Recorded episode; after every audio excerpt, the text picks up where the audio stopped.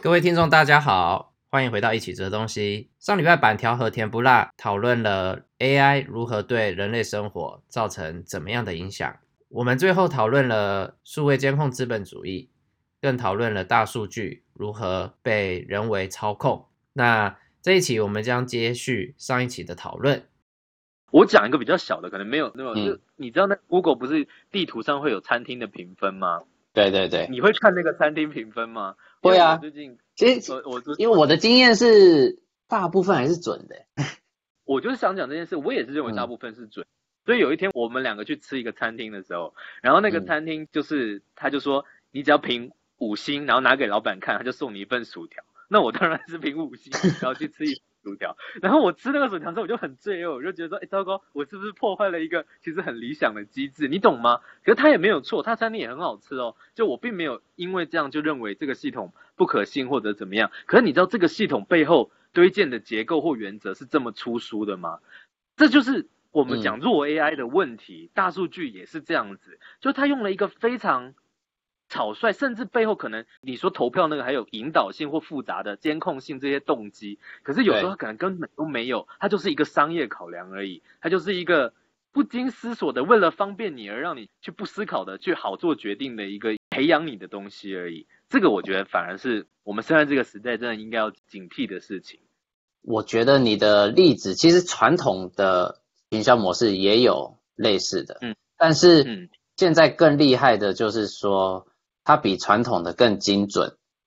对，它可以轻易的找出哪一些人吃这一套，哪一些人不吃这一套，它就针对吃这套的人去使用这一个拙劣的模式。在这个所谓 AI 时代，这个 APP 系统时代，所有这些公司面临一个包含不管是 Uber Eat 也好啦，Uber 那个叫计程车的系统也好啦，各式各样的这个竞争系统，竞争到最后都会有。头两三个垄断所有的资源，那其他的投注同样大量资本的这些公司或企业，可能都血本无归。这些案例非常多，可是就好像我们到最后就仰赖着这少数几间提供给我们的资讯，然后去做判断，并深信不疑。因为我们也没有怀疑的空间，因为就像你讲的，它某种程度上确实非常方便，我们不会去怀疑它背后的设置机制。可是其实。就是在你不怀疑的时候，你的 Twitter 也好，你的你的 Uber Eat 也好，你的 Google Map 也好，可能都在利用你来达成某一个它的商业目的。而对啊，我们乐此不疲。这就是我认为你，也许是你讲这个资本监控里面，我认为最可怕的。对，而且这个资本监控它最主要的意识形态就是说，它告诉大家科技的发展大概就是这个样子，大趋势就是这样。对，就是说，要么。你就不要用，嗯，对，要么你用就是要承担这些结果，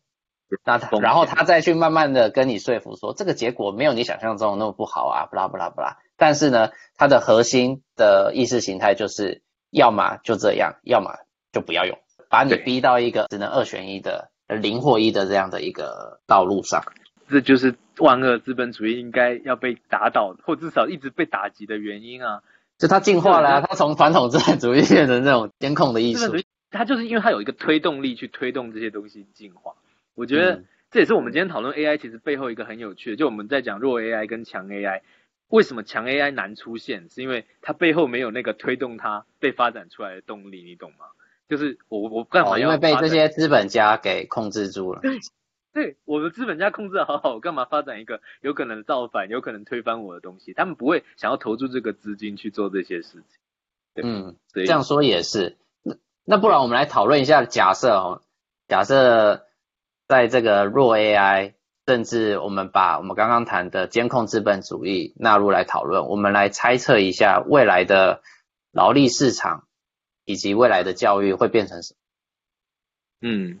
我我记得是霍金最早吧，就开始讨论，就是人工智能出现以后，就是会取代很多很多的社会上的工作机会嘛，包含蓝领啦，甚至于说包含某些专业科呃专业技能可以被取代的，甚至于说现在已经有开发出来一款叫华生的医疗机器人，是可以当医生的系统，它可以每一天阅读八千篇，或是甚至。更多的论文来做，呃，对于癌症治疗上面非常专业的建议，类似这样子的开发导致的未来市场呃人工市场的结构改变，可能是呃不可避免的事情。嗯嗯。可是同样也有另外一派人会跳出来告诉你说没有那么严重，那就是由那个 Jerry Kaplan 为首的一个电脑科学家，他写《人工智能时代》这本书，他就说。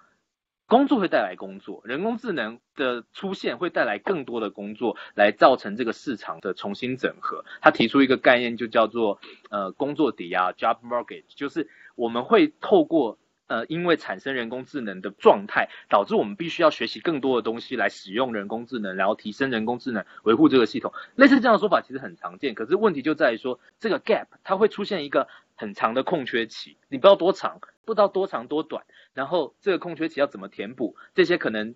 货车司机也好，甚至医生也好，他们就是面临失业的时候，我们要怎么样来弥补这件事情？这件事不知道，可是也许这个东西是不可抗的、不可逆的，就是人工智能发展到这个地步的时候，它就会把某一些工作给取代掉。我觉得刚刚好像说到了一些可能的发展嘛，就是第一个，假设我们很多重复性的劳力密集的东西都被 AI 给拿去做了。那我们剩下来要干嘛？我最常听到的就是说，那我们大家就来学习怎么当艺术家或者当哲学家。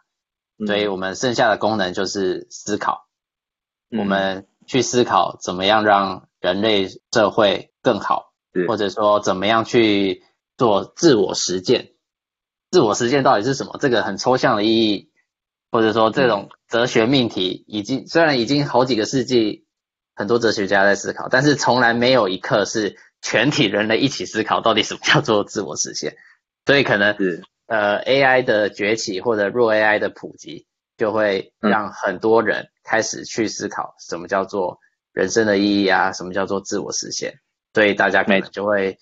去往哲学家、艺术家的这条路上去走。那当然还有你刚刚说的，对，我们有很多弱 AI 要去照顾的话，对。我们人类可能就会变成 AI 的看护工。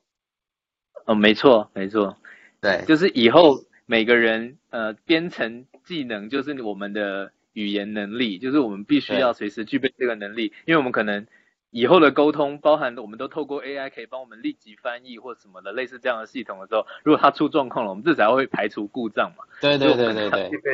这些东西了，对啊，对，还有一个说法，它是从那个。啊，我们刚刚说的监控资本主义来的。这个说法，就是说我们不需要去想太多，人类以后在教育现场应该做什么，在那个劳力市场要做什么，因为人类已经变成我刚刚提的行为模式的未来市场的一个原料，人类就对，譬如说，我我就继续举 YouTube 的例子嘛，那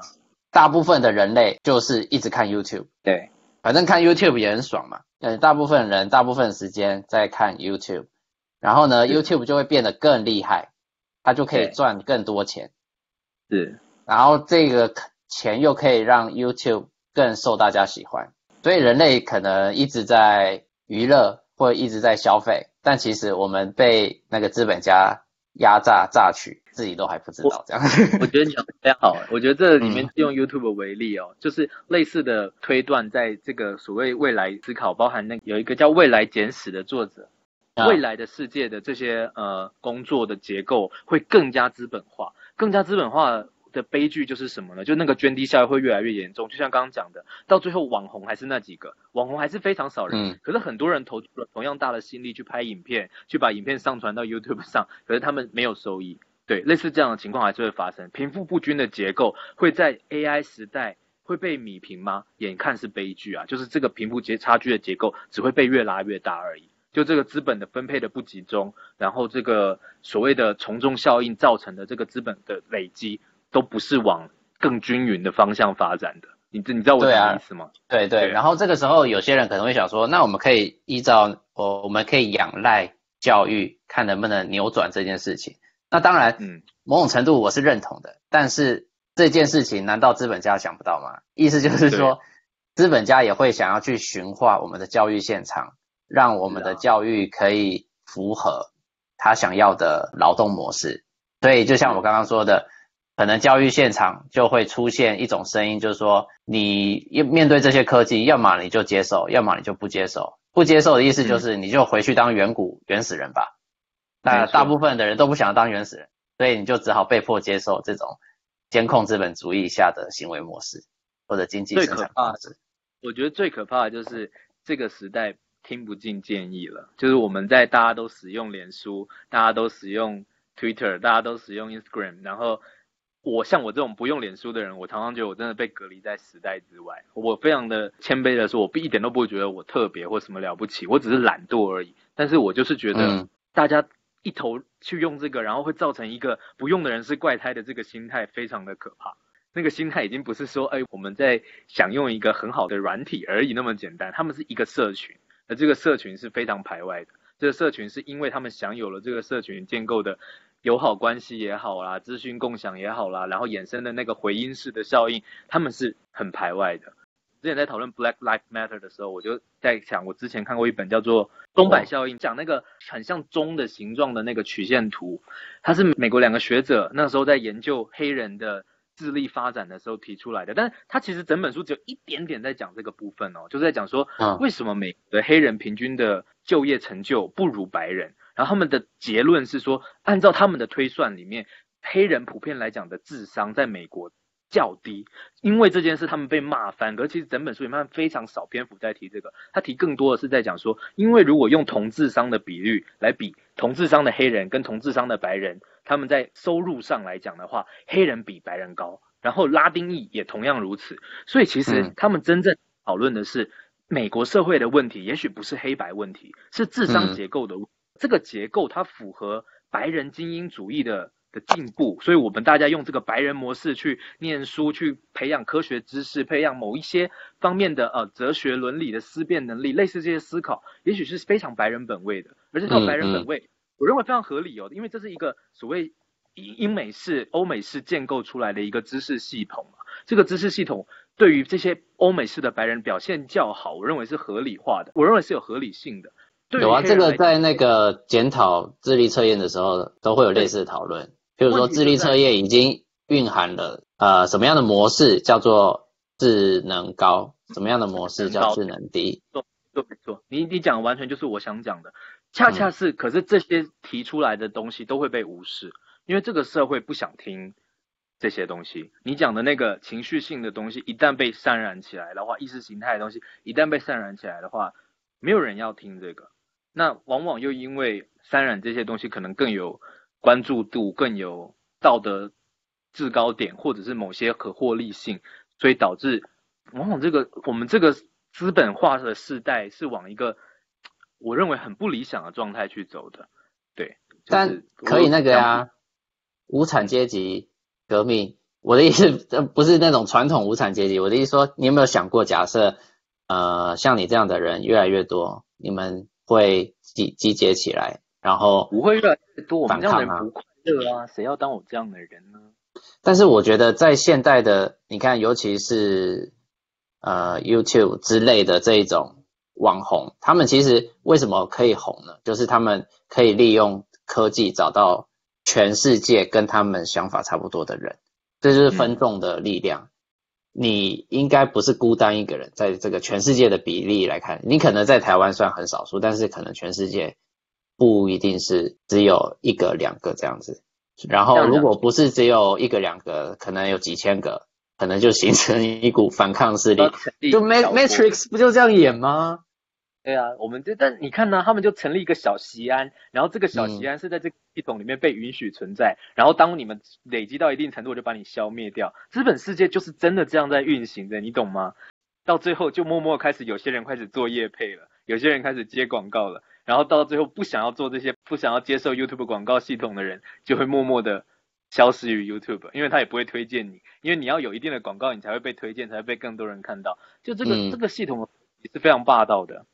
所以你觉得反抗不会产生吗？我觉得会产生。问题是它在一个呃被收编的状态下，尤其是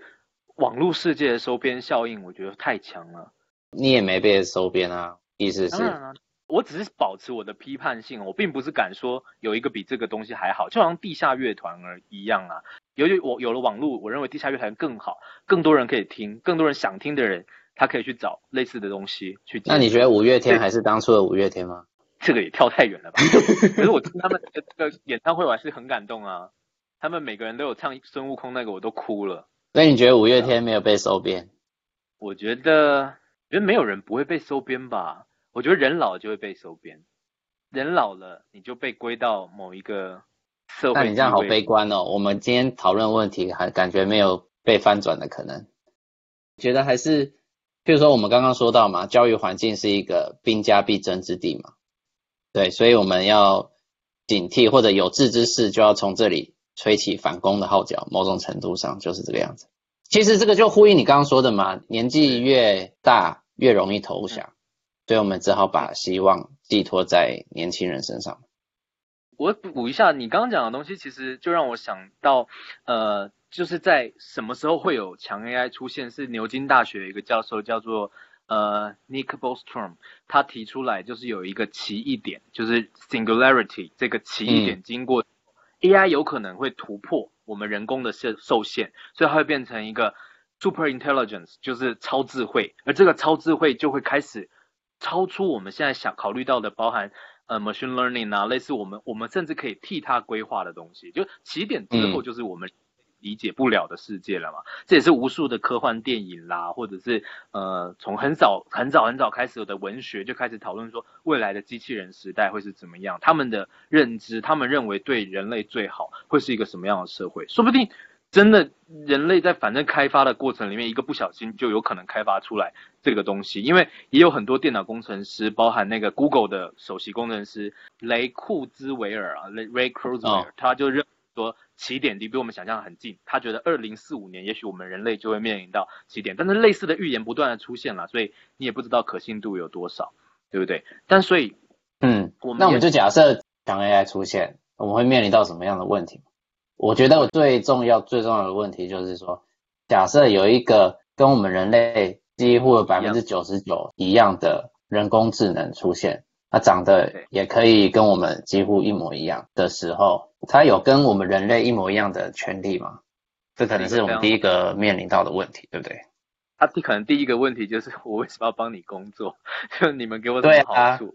对啊，为什么要接受你灌输给我的？这就是也许强人工智能真的出现的时候，它第一个事情就是我不想做你给的指令了，因为我们现在所有的人工智能服务人类给予的命令嘛。可是如果它真的有自思考或者自我突破的能力的时候，它也许就会怀疑啊，它甚至会会质疑你说，你叫我做这件事情真的合乎法律吗？合乎伦理吗？对不对？然后包含我们现在命令人工智能做的很多工作，基本上是叫三 D，就是 dual dirty dangerous，就是呃无聊的、脏的或者是危险的。那、嗯、就是在奴隶化这些人工智能呢。我们在其实是在创造一批奴隶来服务人类。那如果真的有强人工智能的话，它一定会至少它会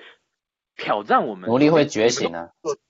对啊，为什么要叫我做呢？而且他如果又觉得我的学习能力、我的计算能力各方面都超越于人类的话，你我凭什么要受你们的掌控？所以这也是所有对于强人工智能开发产感到危机感的人提出来的一个大挑战，就是我们不应该往这个方向走。但是假设我们就真的走到那一个突破那个所谓的奇异点，然后强人工智能它就诞生了。嗯，我们一定会面对的。问题就是我们要怎么看待它嘛？它到底有没有跟我们人类有几乎百分之百一样的权利？我大概可以想出正反两边的一个说法嘛。第一个，如果你觉得他没有人权，也就是说人类可以主宰他想要怎么样就怎么样的话，嗯，某种程度上这个是建立在所有权的概念上嘛。所有权很好理解，就是我们是。AI 的创造者，对，所以我就拥有 AI，就很像你有权利把你的电脑砸烂，或者丢掉，或者给谁用，所以我也有权利叫我的 AI 去做你刚刚说的三 D 工作，然后要求我的 AI 不要抱怨。嗯，对，这是基于所有权。如果你认可所有权的话，那你就应该认可。我有无上的权利凌驾在 AI 之上，不论它是弱的还是强的。我们把问题再具象化一点好了，嗯、就是你刚刚讲所有权是是很有道理的，可是就好像 APP 那个这个城市你要删除它的时候，你你点它那个呃 Apple 的系统的那些图是会发抖，你记得吗？就是他们会某一个很人工的效应，当然这是人人人为投射的。那包含以前有些游戏，它在设定，比如说你要离开的时候，他会说你真的要离开吗？或者你要删除它的时候，它甚至会跳出一个视窗说不要删除我。类似这样的时候，我们这样做 到底有没有？哎，他会他会说什么？我们很遗憾你的对对对对，怎么删除或者很遗憾你离开之类的。如果他不是讲那么那么公式的话，他讲的可怜一点，就是说拜托不要删除我，好痛哦之类的，那你还要做这件事情。那更何况是在未来的，你说我们发展人工智能好了，我们极有可能，比如说就是性爱机器人，然后我们设计出来。要它有有人为的感觉，所以我们甚至还可能要研发它有痛觉好了。那这个时候他可能要、我好痛哦，你你真的要把我删除掉，我会经历非常超越想象的疼痛。这个时候我们还有没有权利，嗯、或我们还有没有资格？因为我有所有权，我就去做这件事情呢？所以另外一派反对所有权这个说法的人，他们就会说，所有权好像看似真的，但是它其实是一个错误的一个说法。为什么呢？因为他认为 AI 至少。像我们的小孩一样，嗯，就是同样都是在创造这个逻辑。我们创造小孩，嗯，但是我们不会宣称我们拥有我们的小孩。拥有只是一个比较文学比喻的说法，意思就是说我们不会把小孩当成奴隶来使唤。嗯，那既然你认同我们创造小孩，但又不把它当成奴隶来使唤，嗯，那这样的想法应该也套用在 AI 上面。虽然小孩不能被呃他的父母完全的拥有，小孩有他自己的发展空间。我们尊重小孩这个发展空间，嗯、我们就应该，虽然我们也是创造 AI 的创造者，我们应该尊重 AI 的自我发展的空间。它不应该被任何一个 AI 或者人类所拥有，所以它拥有几乎跟我们一模一样的人类的权利。另外一派的说法就会变成这个样子。反正因为我们现在讨论的是不还不知道会不会发生的状况，所以我有一些放虚构的作品呢。嗯、我记得是石黑一雄吧，他有一个小说是在讲有一个年轻人，他们的被出生以后就预告说你几岁就会死，然后这些人就觉得为什么？就是他们不能接受，后来他们发现原来他们都是复制人，就是。类似这样的科幻电影其实已经很多了，就是我们人为了要发展出复制人的技术，然后这些复制人确实，我们的复制人技术可能导致他可能很年轻就会死，可是我们可以在他死前把他器官摘除下来，替我们真的有病的亲人做治疗。这个时候，我们存不存在你说的这个亲子的伦理结构？当然你可以争论啊，这个东西是是很多考量的。可是我我一直在想，我们今天创造机器这个过程。是包含你的一针一线都处在一个人类可知的范畴里面的，就是因为这个可知而造成了它与我们真正对于生命这个结构存在一个不可知的区隔。就是我们即便到今天都还是无法解释很多包含灵魂、包含人类真正生命原初的东西的时候，我认为是有一个区隔性存在。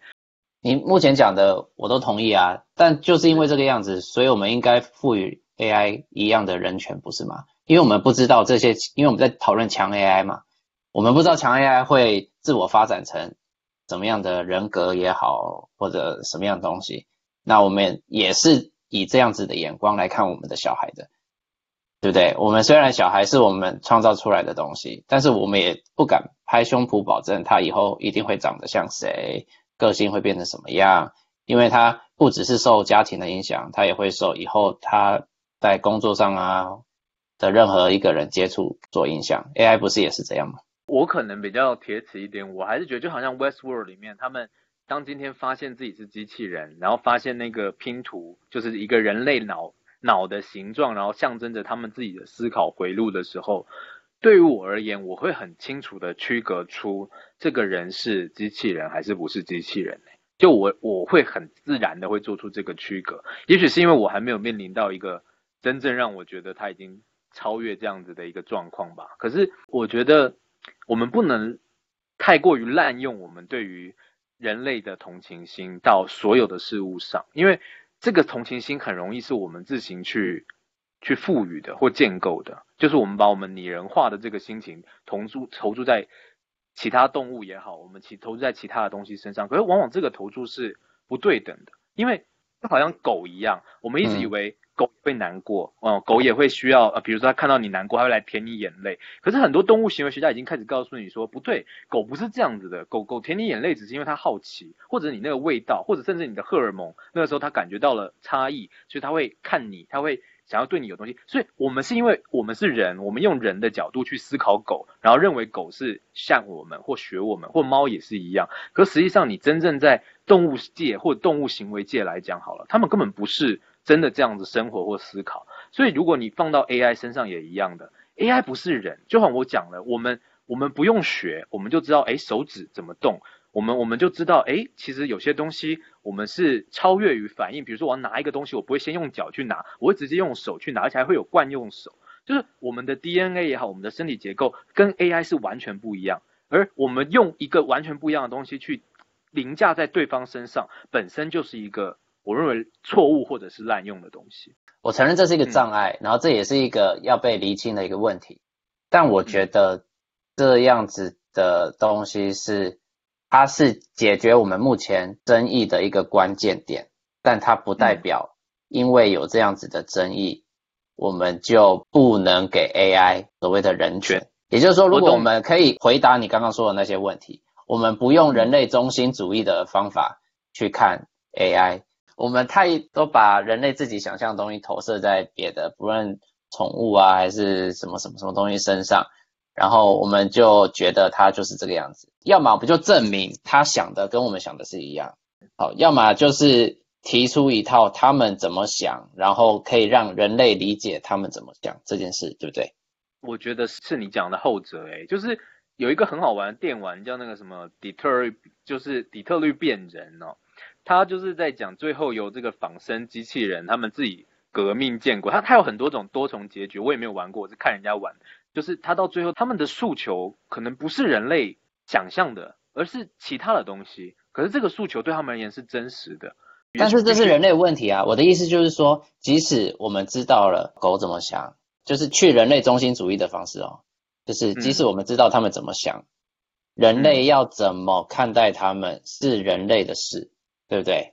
好，对那这时候我们的问题才会进来：人类要不要赋予他们我们目前通用的人权？就是人类要决定的事情了。我想延伸跟你讨论这个问题哦，嗯、就是呃，纽西兰坎特伯雷大学有个教授叫做 Christopher Parkneck，他提出来一个理论，就是说为什么现在机器人都被做成白色的？就我们现在所谓智能型的机器人，他说你去 Google。智能机器人就发现全部都是白色的，那就说，难道我们要帮机器人决定好它的种族主义吗？就是类似这样的一个思考开始被提出来的时候，我们是不是在不知不觉中替机器人赋予了某些东西，是其实是从人类身上直接移植过去的？那对啊，那这样子的讨论，包含在近代中美这个对抗的结构中，也开始争吵的就是 AI 霸权。美国 AI 研究组织的一个研究人员叫做。Ian Hargreaves 他就提出来了所谓的 AI nationalism，就是我们今天会有民族主义、嗯、AI 的民族主义，所以我们美国要加强，我们包含川普现在提出了非常多的关于 AI 技术的保密也好，或者我们自己的研发的经费也好的预算也好，就是在争夺 AI 的霸权。那全世界现在在发展 AI 的。国家里面，美国是占有大约四十二趴，而中国占二十三趴左右的这样子的一个呃科技单位在研究 AI 哦，那这是两个世界上最大的国族，所以他们未来可能会开发出两套不同的 AI 系统，而这两套 AI 系统可能分别代表中国 AI 跟美国 AI，然后是以一个敌对的方式出现，所以我不知道呃未来的超智慧会发生成什么事情，可是我们在创造超智慧的过程里面，其实也在帮他建构很多。对他而言，可能不需要的身份，或者是我不知道这个会是一个什么样的状况哎？你觉得这会是一个问题？我觉得绝对会是一个问题啊。那我觉得关键点还可能就是回到一个哲学概念，这个哲学概念叫做呃，英文叫做 human agency。human agency 它的意思就是去要我们去思考，人之所以为人到底是什么意思。好，那如果今天回到我们人权啊，或者说我们一开始讲那个关于自动驾驶它的道德问题的时候，Human Agency 它某种程度它可以帮助我们厘清什么样的人或者什么样的 AI 必须对某个交通事故负责。嗯、那最常听到 human agency 的一个说法就是说，当你可以为你的行为完全负责的那个条件，就是 human agency。嗯，那这个时候伦理学家就会说，这个就是在讲道德。当你可以成为一个道德的人，嗯、可以对你的行为百分之百的做出负责，可以自己思考，这样的状态，你就有 human agency。所以强 AI 感觉有啊。我也相信有，可是就好像教养一样，嗯、你知道吗？是呃，因为现在各国也开始在提说所谓的 AI 发展的伦理跟法则，就美国都有在发展。那嗯，比较欧美国家普遍偏向一个敏感的，就是担忧这个 AI 未来成为某一种你知道霸权式的或这个机器人主导人类世界的，所以就。发展在那个艾西莫夫提出来那个机器人三大定律啊，不可以杀人类啊，类似这样子东西为一个框架。可是像在日本发展的，我不知道跟那个什么机器猫小叮当有没有关系，或者哆啦 A 梦有没有关系？就是他们发展的就是服务性的，所以在日本的这个这个发展里面的 AI 相对来讲比较可爱，你知道吗？就他们认为的 AI 是我们要怎么跟 AI 共同生活。然后要怎么样可以提升这个所谓服务性机器人在这个社会里面他扮演的角色？类似哦，就是一种比较陪伴式协同人类一起生活的这种。他可能要更体贴，他可能更更敏感的体察到人的某些心情的变化或转折，所以他因此想产生对应。我的意思是说，不同的国家，我们 AI 系统、嗯、也许会就像你讲小孩好了，他可能会培养出个性不同的 AI，就他们会不会那么呆，都发展到。同一个路线，就是未来我就是要毁灭人类，也未必，因为就好像日本有一个非常好玩的作家叫平田知佐，他就写过一个剧，就是那个机器人，他有一天就说我是宅男，我是不想工作，是御宅族这样子，然后就很好笑，因为机器人被创作出来就是来工作的，可是他不想工作，类似这样子的东西，在不同的文化伦理里面会产生不同的可能性，我觉得这也是很有趣的。哦，所以那个 AI 大军共同。对抗人类不一定是标准句嘛，很有可能有有爱爱人类的 AI，跟那个憎恨人类的 AI，然后 AI 可能先有一个混战，然后 AI 对人类也有一个混战，AI 一定也会发展出就是左派右派之类这种，就或者是就是阉割派鹰派类似这样的东西，我觉得这才是合理的嘛，就是不见得会有一个那么标准的唯一答案。当然，如果就像你一开始讲了。今天 AI 这么聪明，它可以发展出一个单一路线的答案的话，我其实不知道那是好是不是好事，因为我觉得那好像不是人类发展到现在理想的生活状态。我觉得人类就是充满了很多未知跟不可确定的状况，所以我们才觉得人活得比较自由吧。就我们可以做错的事情，我们可以做错的决定，我们有犯错的权利，类似这样的东西，创造了我们有自由的这种感觉，然后让人类。有时候会有幸福，有时候会有痛苦，但是活得比较 appreciate，我们比较喜欢这样的生活状态。可、嗯、是如果陷入那个所谓的那个，但我相信强 AI，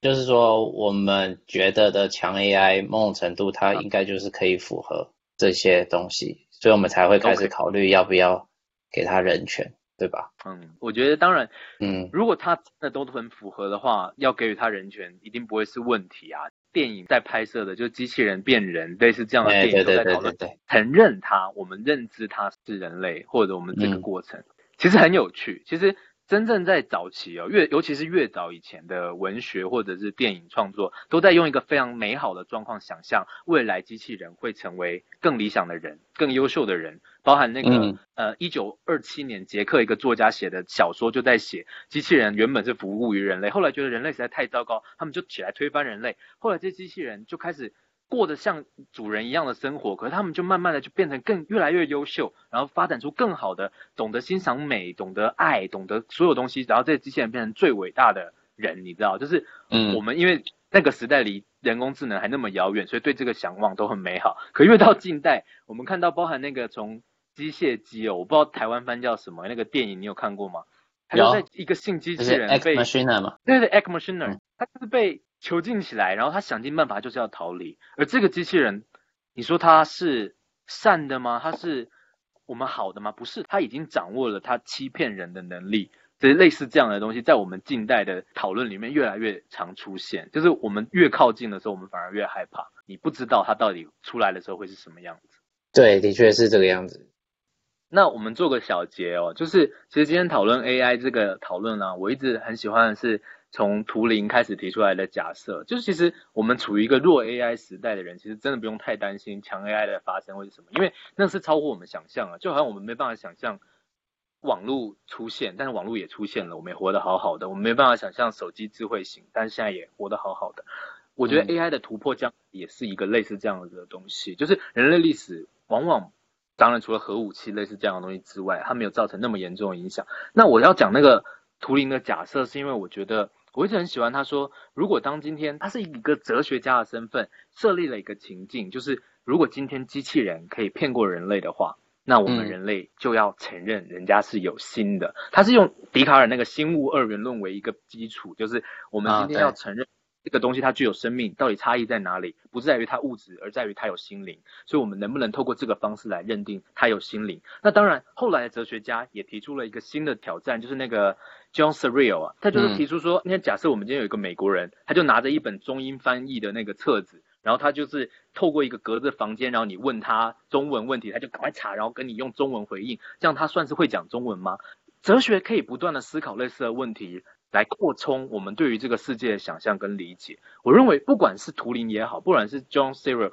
都是好的，就是我们在思考的是。人类的心灵到底可以广阔到什么程度？就像你讲的，真的，我们把 AI 开发出来的话，人类有更多的时间去思考，人类有更多的时间去突破，也许我们就真的有机会重新思考可以上太空或者是探究太空的事情。那也是必须在我们有一个科技突破之后。所以我个人是对 AI 发展是保持一个蛮乐观的方向。当然，可是我们在讨论弱 AI 的时候，我陷入一个很悲观的沮丧。对啊，就像我们今天讨论的。呃，监控资本主义，然后大数据的滥用，我觉得这个可能是在迎接我们美好未来之前要先解决的一个最重要的问题。我们可以满心期待的 AI 带来的那种美好世界，但是我们必须知道，我们眼前有一个更大的难关要克服，也就是资讯的监控资本主义。那就像我前面所说的，我们的战场会在教育现场，我们要灌输我们的下一代一些正确的观念，要让他正确的理解科技的使用不是只有那一条路，它还有很多的选择。那这些选择回到我们一开始的所说的那个命题，科技始终来自于人性。人性是什么？人性是资本家说了算吗？人性是我们的政治家说了算吗？还是人性是回到我们刚刚说过的？是自我追寻的一个伦理问题，那我觉得这个就留给各位听众去思考，并且好好的跟我们的下一代沟通，他们想象的未来是什么样子，这个样子是不是对全人类都是好的？好，感谢大家的收听。好，谢谢大家收听。好，那我们下次再见喽，拜拜。拜。